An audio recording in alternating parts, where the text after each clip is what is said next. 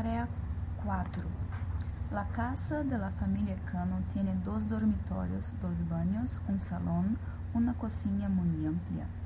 Es una casa perfecta para una pareja de personas de edad, porque es pequeña y confortable. Un dormitorio está a la derecha del pasillo. Al final del pasillo hay un baño. El salón está entre el otro dormitorio y la cocina. Hay otro baño a la derecha del segundo dormitorio.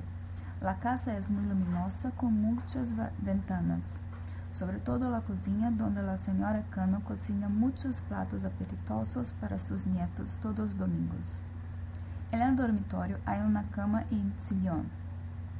Al lado del sillón hay una lámpara para el señor Cano leer su periódico. En el salón hay una mesa grande con seis sillas.